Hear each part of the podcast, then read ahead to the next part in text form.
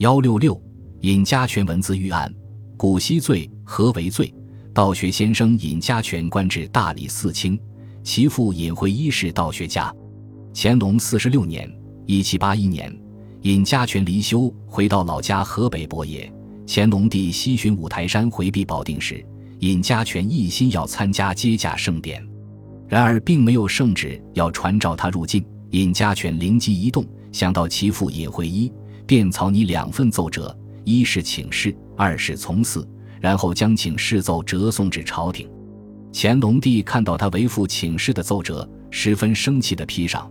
与是乃国家定典，岂可妄求？此奏本当交部治罪，念汝为父私情，故免之。若再不安分家居，如罪不可换矣。而尹家权接着又送上一本，请求皇上恩准他的父亲从祀文庙。乾隆帝看后更加大怒，竟大肆狂吠，不可恕矣。于是承办官员罗织罪名。给尹家权扣上大不敬假道学伪君子等罪名，还有一条罪名被称为古稀罪。